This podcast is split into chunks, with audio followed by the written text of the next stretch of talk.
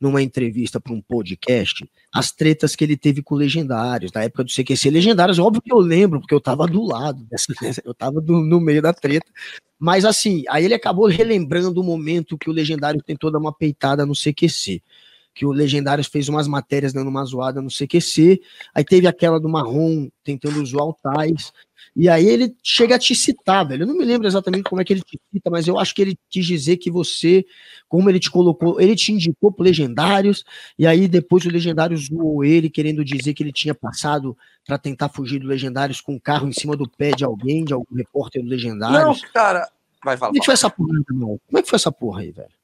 Não, eu acho que foi muito mais. Ah, já, já, já tô descobrindo que é mais um podcast que a gente vai ficar três horas falando e vou pegar um corte falando Maurício fala mal de Danilo. Mais um Anota aí, viu, Léo? Maurício fala mal de Danilo. É, é mais, um, mais um podcast estilo Léo Dias. É o que precisamos para o Brasil ficar unido. É isso que a gente precisa. Esse é o objetivo, mano.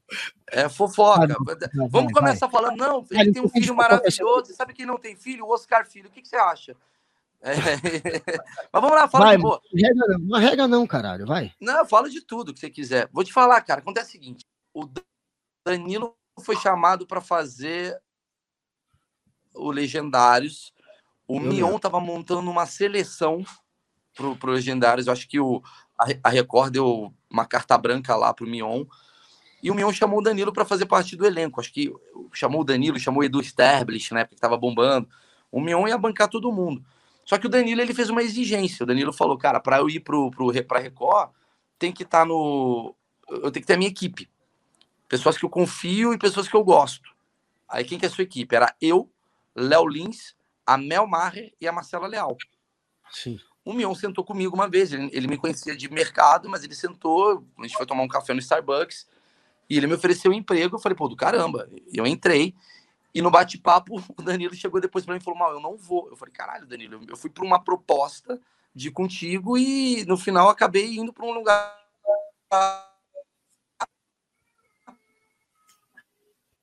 Mas para mim. Ó, acho, que é, acho que é o Danilo mandou travar o Maurício. Aí. Mal, deu uma tá travada. Tá vendo, né? Agora Pronto, eu tô, agora tá eu tô. E aí começou o programa, o Legendários começou, fez aquele barulho todo tal.